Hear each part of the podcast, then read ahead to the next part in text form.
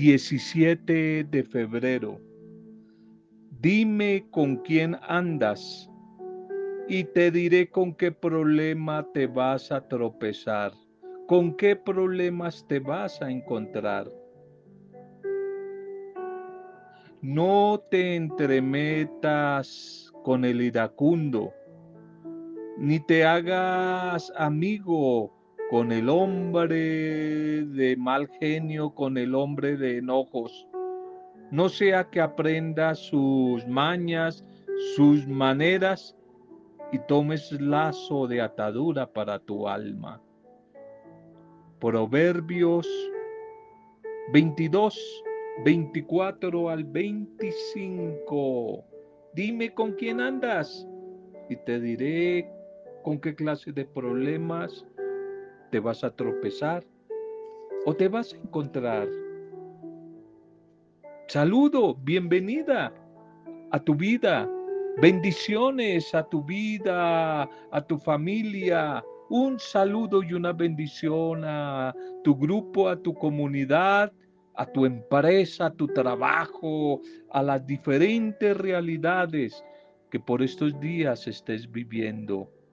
Nuestra oración intercesora, como todos los días, por cualquier situación adversa que estés atravesando.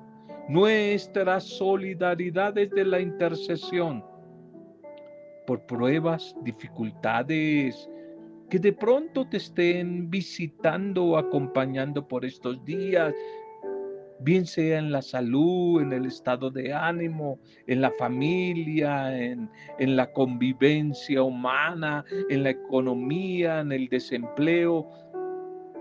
Tal vez puedas estar atravesando un momento duro. Oramos por ti. No estás solo, no estás sola. Intercedemos por ti.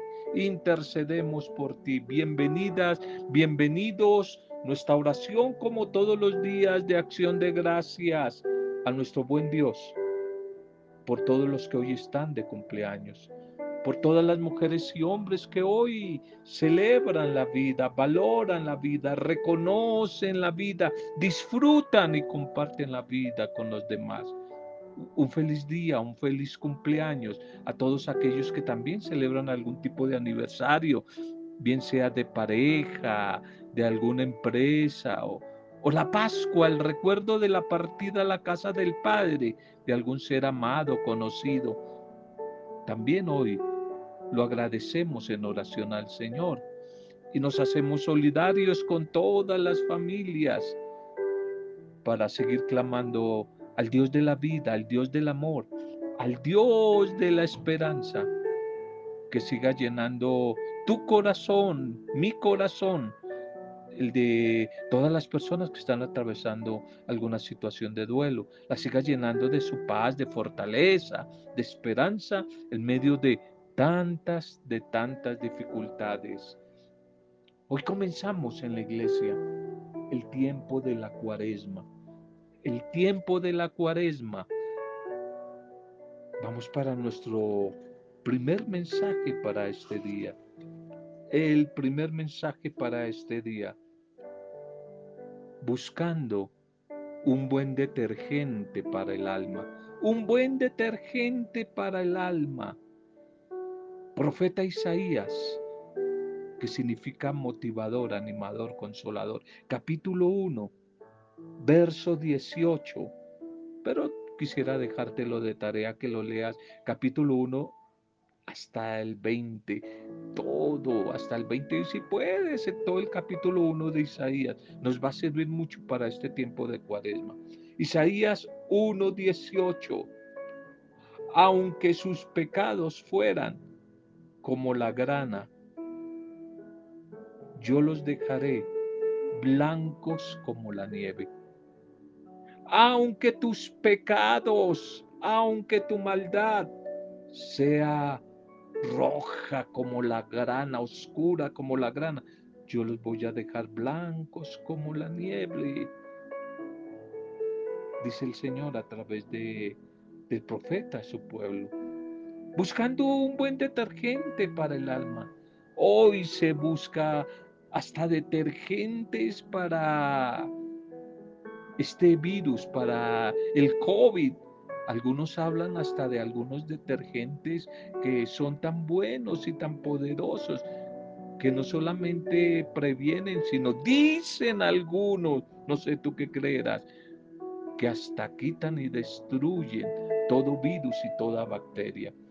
Buscando un buen detergente. Lavar la ropa es parte de la vida humana, de la vida familiar. Eh, es más, algunas familias tienen algún día destinado para el lavado de la ropa, especialmente el fin de semana.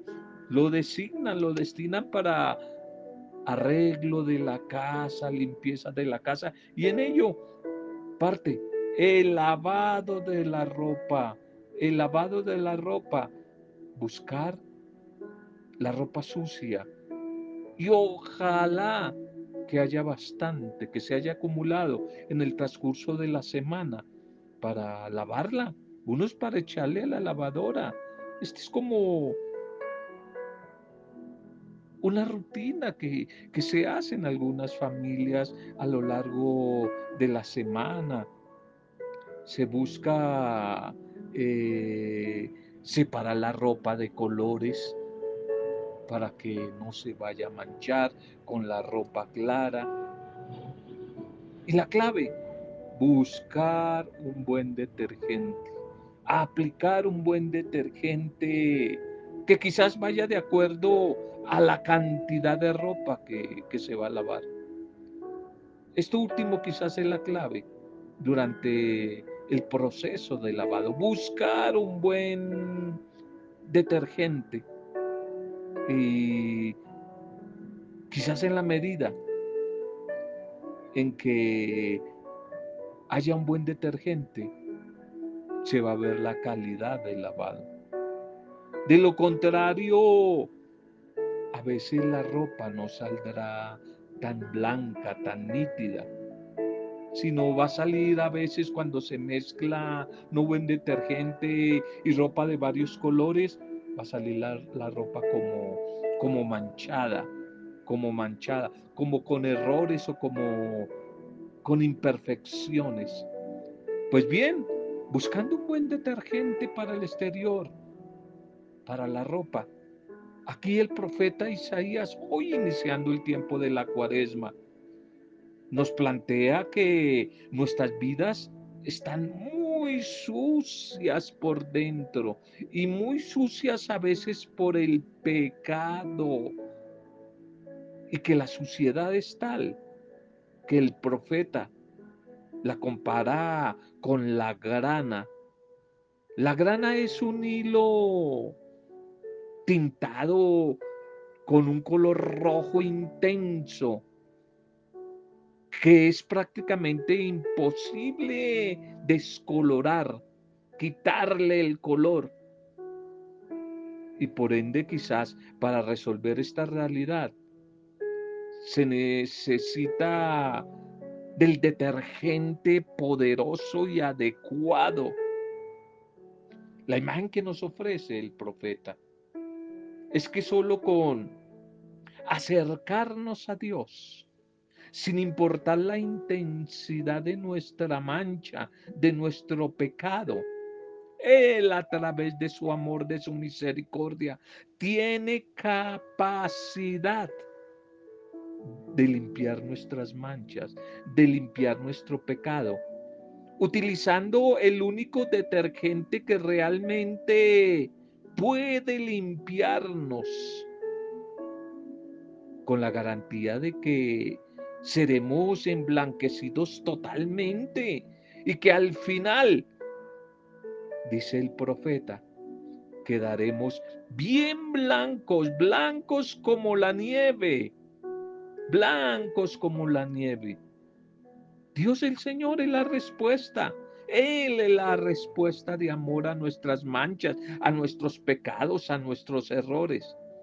En Él encontramos el perdón. A través de Jesucristo, de su muerte, de su resurrección, encontramos la reconciliación. Y tal vez la evidencia más contundente de esta muestra de amor por nosotros que nos purifica, que nos limpia, es ver allí a Jesús en la cruz. Camino que a partir de hoy en esta cuaresma iniciamos.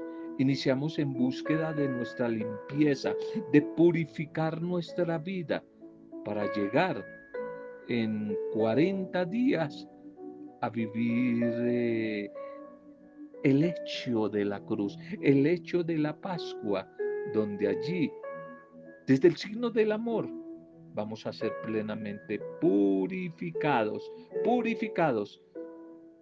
Ese detergente que purifica y limpia nuestra vida, lo vamos a ver en 40 días allí en la cima del Calvario, a través de la cruz de Jesús. La sangre de Jesucristo es el mejor detergente. La sangre de Jesucristo nos limpia, nos limpia de toda mancha, nos limpia de todo pecado, nos limpia de todo pecado. Hoy iniciamos entonces este tiempo de la cuaresma, una primera afirmación. No busques en la Biblia la palabra cuaresma porque no existe. Cuaresma no existe en la Biblia, pero sí existe su significado, que es el número 40. El número 40, el número 40. Y 40 significa en la Biblia preparación, purificación y penitencia. Facilito tú los puedes recordar. Las tres P's. Tres P's. Es más, la simbología de los números, no por agüero, no por esoterismo, como hacen algunos, sino simplemente los números, al igual que los nombres, ya lo hemos dicho en el mundo bíblico, son eh, respuestas de fe y especialmente promesas de bendición de Dios. 40, algunos, la mayoría de ustedes, porque ustedes son menores, casi todos, eh, van a entrar o están en la etapa de los 40 están en la etapa de los 40, otros ya no, están en la etapa de los 40. ¿Qué significa estar en la etapa de los 40? Estar en cuarentena. Cuarentena, esa palabra que nos ha acompañado a lo largo del último año, ¿no? Una palabra que no nos gusta, cansona. Cuarentena por esta pandemia. Cuarentena, cuarentena. De ahí viene cuaresma, de cuarentena. Y cuarentena es purificación, limpieza, lo acabamos de hablar con el detergente que nos deja blancos como la nieve, que se llama la sangre de Jesús. Eh, preparación, preparación. Hay que prepararse. Sin preparación no hay bendición. ¿Y a qué nos preparamos en esta cuaresma, en estos 40 días? A vivir la Pascua, a vivir la Pascua. Y tercero, la penitencia. Y la penitencia significa eh, el esforzarme, el atreverme, el violentarme, el sacrificar, sacrificar para poder vivir la bendición de Dios. Eso es penitencia. Las tres P's, no lo olvides, ¿no?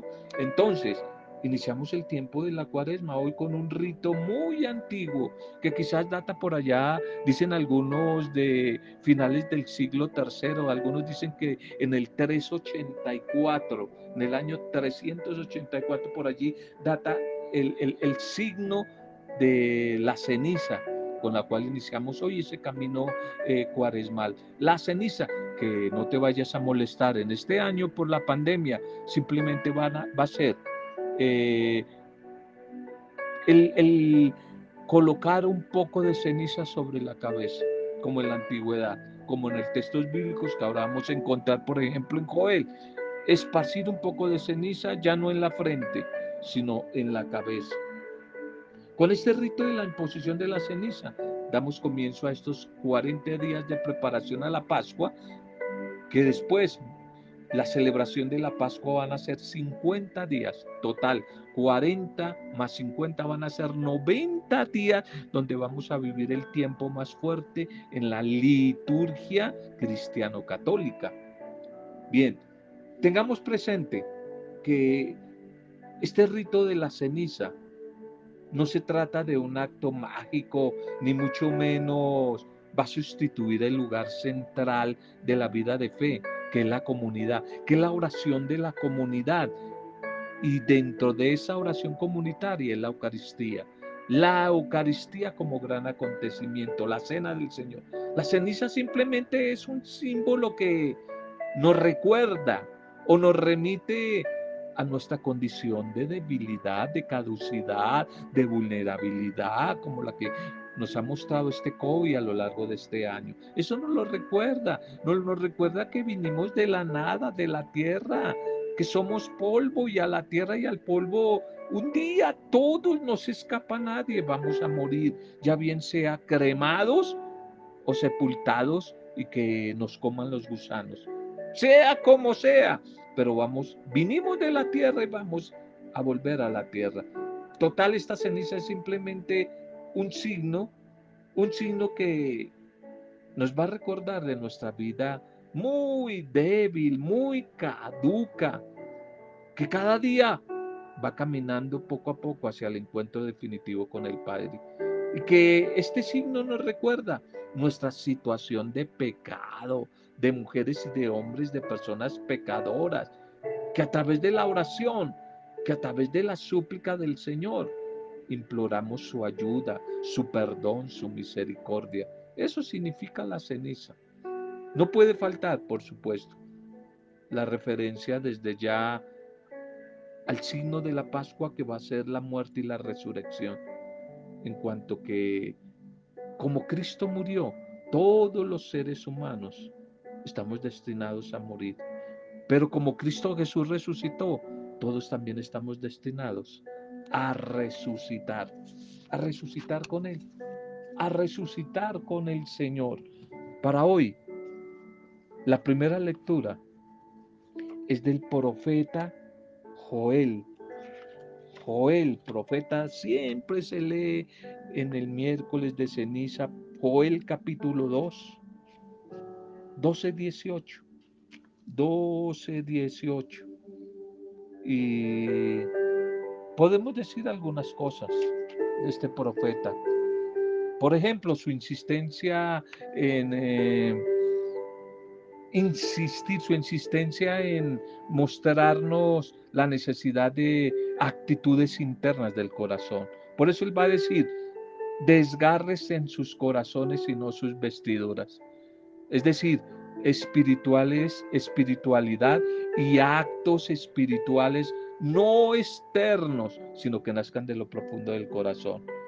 Este profeta llama al pueblo de Israel sumergido en el pecado, lo invita y lo llama a una jornada de penitencia. Les urge, les invita a que se conviertan de su mal camino. Viene la palabra clave de este tiempo de cuaresma, conversión. ¿Para qué me preparo? ¿Para qué me purifico? ¿Para qué hago penitencia? Para la metanoia. ¿Qué es la metanoia? La conversión. ¿Y qué es la conversión? Regresar a Dios. ¿Qué es conversión? Regresar a Dios. ¿Qué es conversión? Reconciliarme, reconciliarme con Dios. Y eso es lo que este profeta urge, invita al pueblo, que se convierta de su mal, que regrese a Dios, que se ponga en, con decisión tras el seguimiento de Jesús, tras el seguimiento de Dios en la antigüedad. Este profeta escribe más o menos unos cuatro siglos antes de Cristo. Y por lo que el profeta nos anuncia. Se ve que el ambiente que le tocó vivir no era fácil, que era un ambiente pesado, que estaba bastante el pueblo frío en su fe, se había enfriado, apático, decadente en los valores humanos. Además, estaban padeciendo por aquellos tiempos una pandemia, pero no del COVID estaban atravesando una catástrofe natural, la naturaleza que les estaba protestando a la gente de la época de Joel por el mal manejo que habían hecho. Una catástrofe natural que era, uno, una larga sequía, no llovía, no llovía. Y, ese contexto geográfico de, del pueblo de la Biblia, del pueblo de Israel, que es muy árido, muy desértico, Y aparte de eso, una sequía muy larga, acompañado de una plaga de langostas o saltamontes que había arrasado con toda la poca cosecha que había. Ya habíamos hablado en alguna oportunidad de este tema. Ya habían arrasado las langostas y los saltamontes con la cosecha. Y el profeta aprovecha esta circunstancia negativa para reunir, para convocar en asamblea general a todo el pueblo, a pequeños, a jóvenes, adultos, a mayores, eh, a los líderes espirituales, a todos, para que todos juntos se unan en oración. Se unan en oración, pidan perdón a Dios, busquen la reconciliación con Dios. Para Joel quizás, la causa fundamental de la situación adversa que están atravesando es que se han olvidado de Dios, se han alejado de Dios y han descuidado la alianza que hicieron con el Señor, la alianza que hicieron con el Señor allí cuando salieron de Egipto, allí en medio del desierto, en el Sinaí. Se olvidaron de esa alianza. Eso sí, no se tienen que solamente contentar con algunos ritos tradicionales religiosos que ellos tenían en esa época, que era el ayuno, que era el lamento, la oración y compartir ofrenda con los necesitados. No tienen que olvidar eso y los invita una vez más a que ayunen, a que oren, a que muestren su arrepentimiento. Esa era parte de la cultura de ellos, colocándose vestidos viejos, quizás como los leprosos del domingo, ropa harapienta, como señal de luto, como señal de arrepentimiento. Pero insiste el profeta que esa conversión tiene que ser interior, nacer de lo profundo del ser, rasgarse en el corazón y no las vestiduras, volverse de corazón a Dios, buscar sinceramente su voluntad y cumplirla. Tal vez como en tiempos de Joel, suena la trompeta convocando a todos hoy, a todos, al ayuno, a la conversión, a la reconciliación con el Señor. Y muchos cristianos por este tiempo podemos estar asustados de la situación presente, de esta pandemia, de este COVID, de tantas familias y personas ya conocidas que este COVID eh, ha afectado. Y estamos quizás muy asustados. También asustados por la gran sequía de fe que hay en este tiempo. La gran sequía de fe eh, el rechazo a las propuestas de Dios, eh, arrasados hoy en día una sociedad por unos valores que van a veces en contra de la dignidad humana. Y eso nos asusta. De tal manera que la cuaresma nos viene en este tiempo a responder a muchas inquietudes que tenemos. Ante todo porque Dios el Señor sigue siendo rico en bondad, en misericordia. Y está dispuesto a perdonarnos a todos, a perdonarte a ti, a perdonarme a mí, a perdonar nuestras familias, a perdonar la sociedad y darnos una nueva oportunidad. Un comenzar de nuevo, borrón y cuenta nueva, empezar de nuevo, eso es la cuaresma, empezar un camino de nuevo, pero ya reconciliados, una triple reconciliación con Dios, con mi hermano, con la creación también, yo diría ahora cuarta, conmigo mismo, conmigo mismo. Necesitamos empezar de nuevo, eso es la cuaresma. También porque las personas a veces se han adormecido, se ha adormecido en su conciencia. Y la cuaresma es el Espíritu del Señor que quiere venir a, a despertarnos. Por eso somos invitados a emprender este camino primero de 40 días y después en la Pascua de 50 días. Un camino de vida nueva, un camino pascual, un camino que, por supuesto, tiene que incluir la cruz, tiene que incluir la renuncia, el desinstalarme de mi confort, desacomodarme.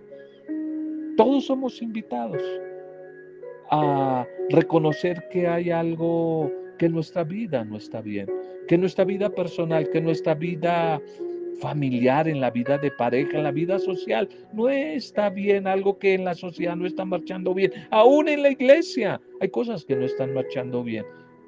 Necesitamos reconocerlas, identificarlas, dar un viraje, corregirlas. Eso se llama conversión. Conversión en griego se dice metanoia, que significa cambio o renovación en la manera de pensar. Bien, la segunda lectura para hoy. La segunda lectura para hoy es de la carta a los romanos. De la segunda carta de Pablo, perdón, a los Corintios 5, 20 y 6 y 2. Segunda a los Corintios 5, 20, 6, 2. El salmo va a ser el Salmo 50, 51. El salmo de David por eh, experiencia eh, eh, y por excelencia, perdón, el salmo, salmo penitencial más importante de la Biblia. Este, al igual que el Salmo 32, es el famoso miserere, Misericordia, Dios mío, borra mi pecado, límpiame, lávame de mi delito, etcétera, que lo estaremos mirando a lo largo de estos 40 días, especialmente los viernes, los viernes de penitencia, de vigilia, se va a trabajar este salmo. Bien, entonces, San Pablo, San Pablo en la segunda lectura nos hace una invitación a que descubramos que este tiempo, es decir, la cuaresma, es un tiempo favorable. ¿Favorable para qué? Para reconciliarnos con Dios. Pablo se lo dijo a esta comunidad de los Corintios hace más de dos mil años, pero nosotros hoy lo seguimos escuchando. Ahora es el tiempo de la gracia, ya hoy, ahora es el día de la salvación. Él se muestra orgulloso de ser un embajador de Cristo, un representante de Cristo. Y la embajada que trae es esta. Déjese en reconciliar con Dios. Déjese en reconciliar con Dios. Y esta reconciliación se la ofrece Dios a todos, a todos por medio de la muerte salvadora de su Hijo Jesús hay que aprovechar esta ocasión y quizás no echar, como decimos popularmente, en saco roto la oportunidad, la gracia que Dios hoy nos ofrece de reconciliarnos con Dios. Este tiempo de cuaresma es el tiempo propicio para reconciliarnos, es decir, para recomponer nuestra relación con Dios. Recomponer nuestra relación, nuestra relación con el buen Dios.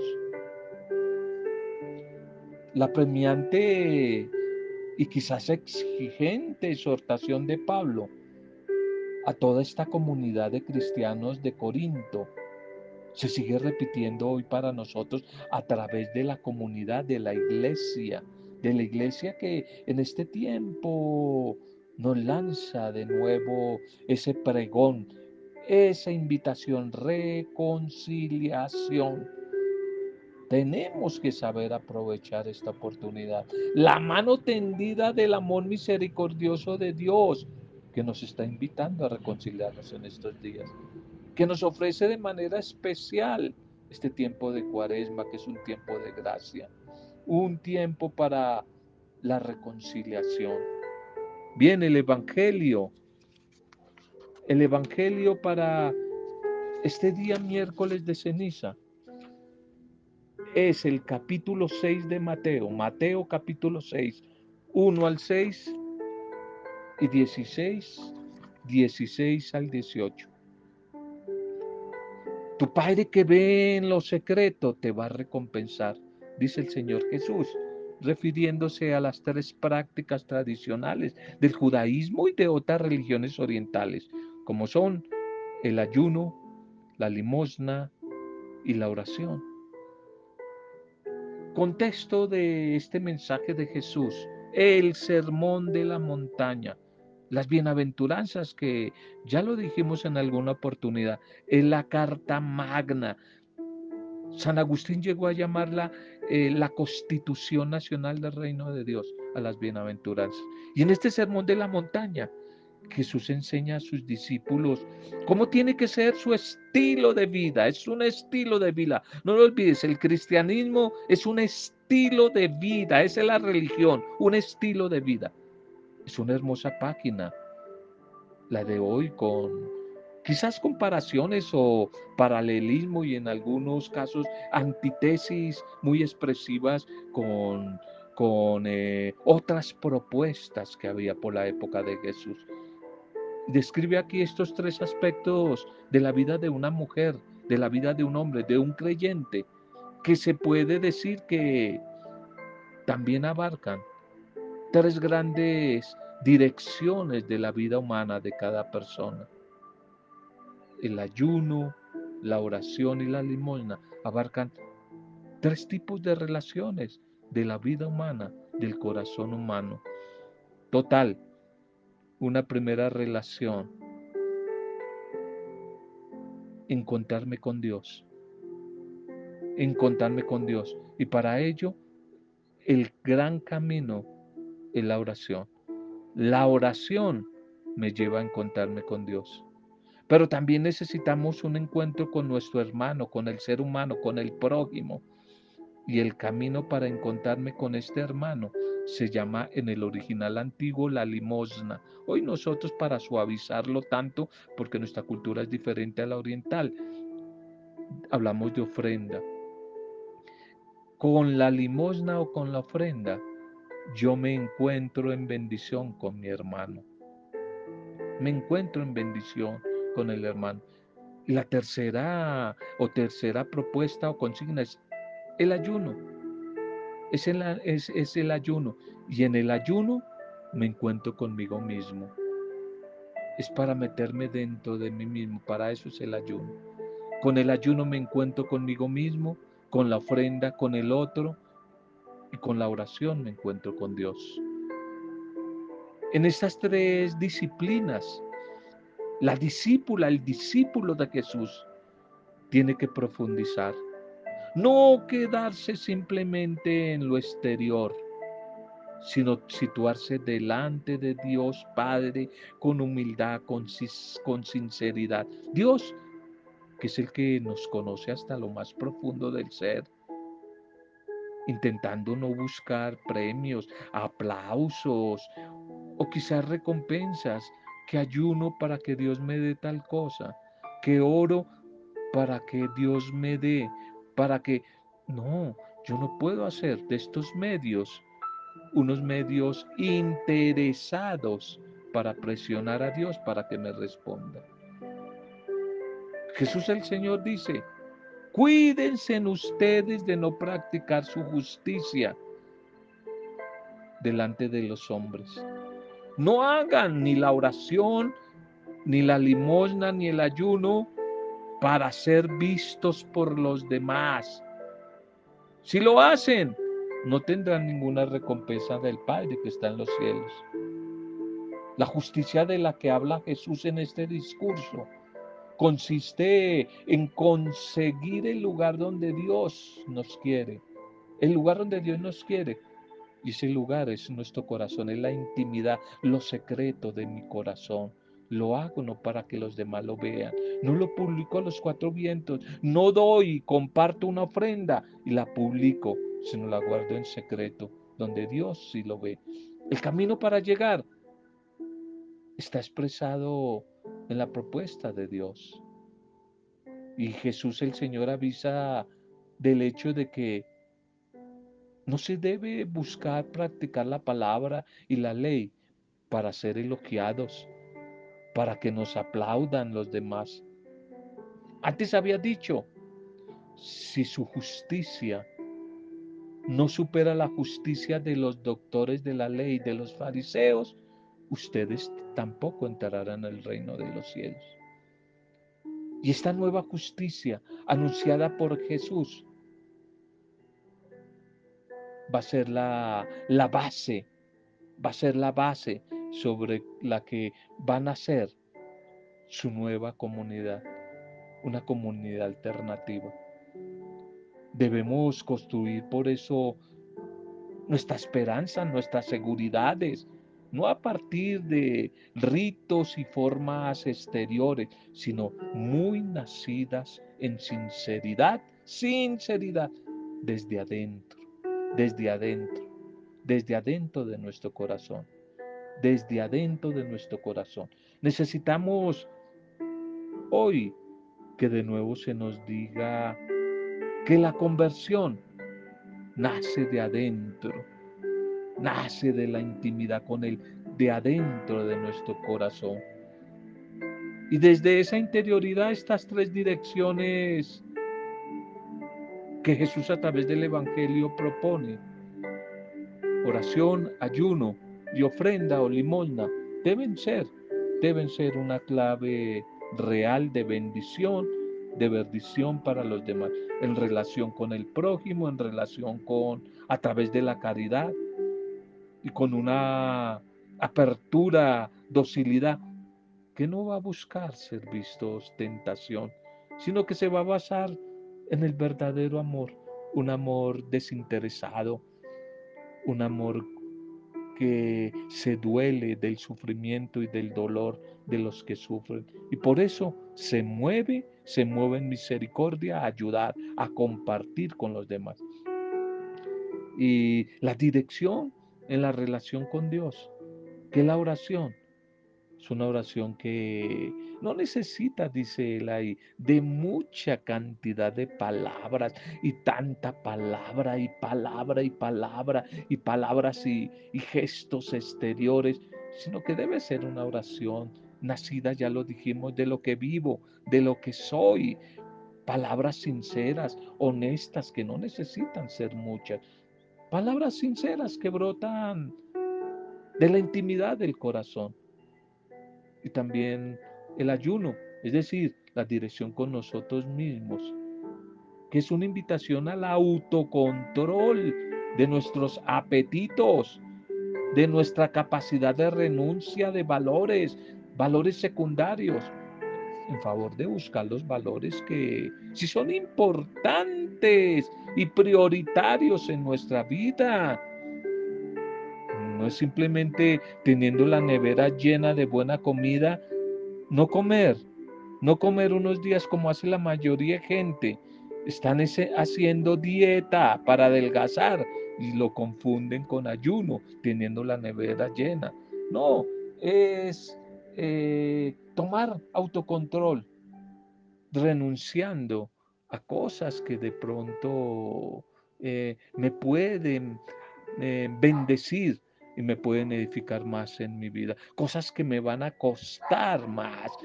Por ejemplo, eh, buscar guardar silencio unos días a la gente que le gusta tanto hablar.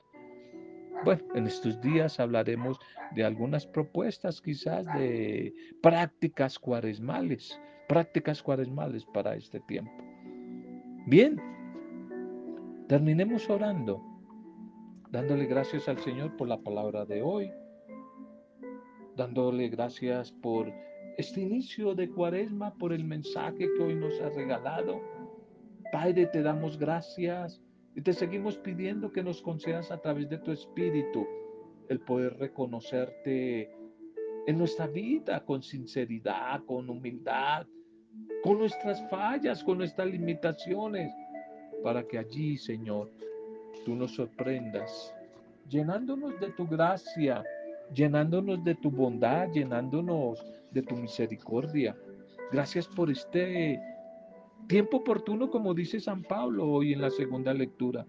Tiempo de gracia, esta oportunidad de la cuaresma que hoy iniciamos para experimentar tu misericordia. Gracias Señor, queremos pedirte que nos concedas a través de tu Espíritu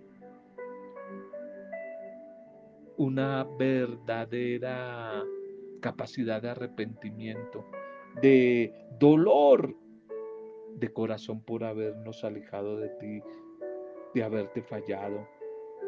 Que podamos a través de este tiempo de la cuaresma poder realizar día a día un examen de conciencia que nos lleve a valorar nuestro comportamiento, confrontándolo con las exigencias de tu palabra, Señor.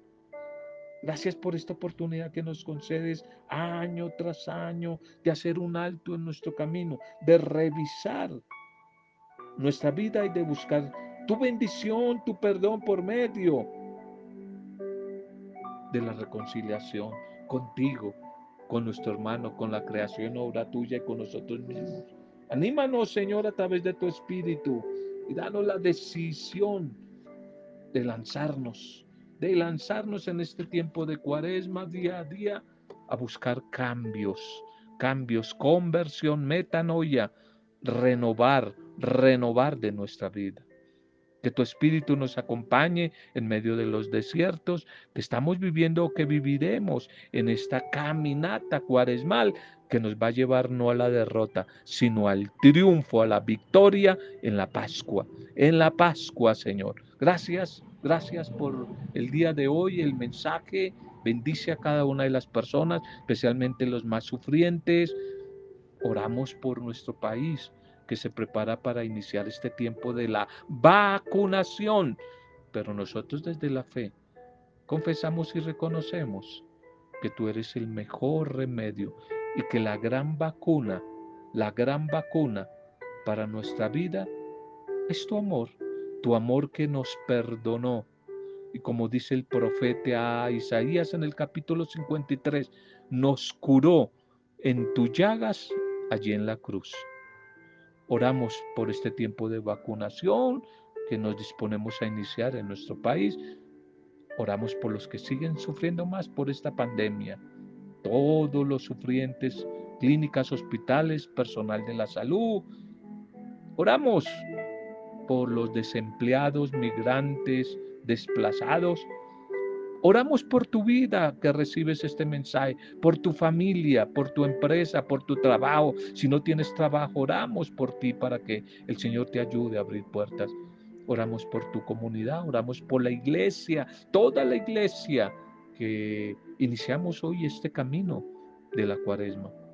Oramos por todos tus discípulos y discípulas, misioneros y misioneras, para que seamos saturados en este tiempo de cuaresma de tu espíritu, renovados, purificados día a día, como nos decía en el primer mensaje el profeta Isaías, aunque tus pecados sean rojos, oscuros como la grana, yo lo dejaré blancos como la nieve. Para gloria tuya, Padre Dios, desde la fuerza renovadora, intercesora, restauradora, que es tu Espíritu Santo, en compañía de María, nuestra Madre, en el nombre poderoso de Jesucristo, nuestro Señor Salvador, el Mesías, en el nombre de Él, con acción de gracias y alabanza, hemos compartido el mensaje de hoy. Amén. Roberto Zamudio de Día a Día con la Palabra.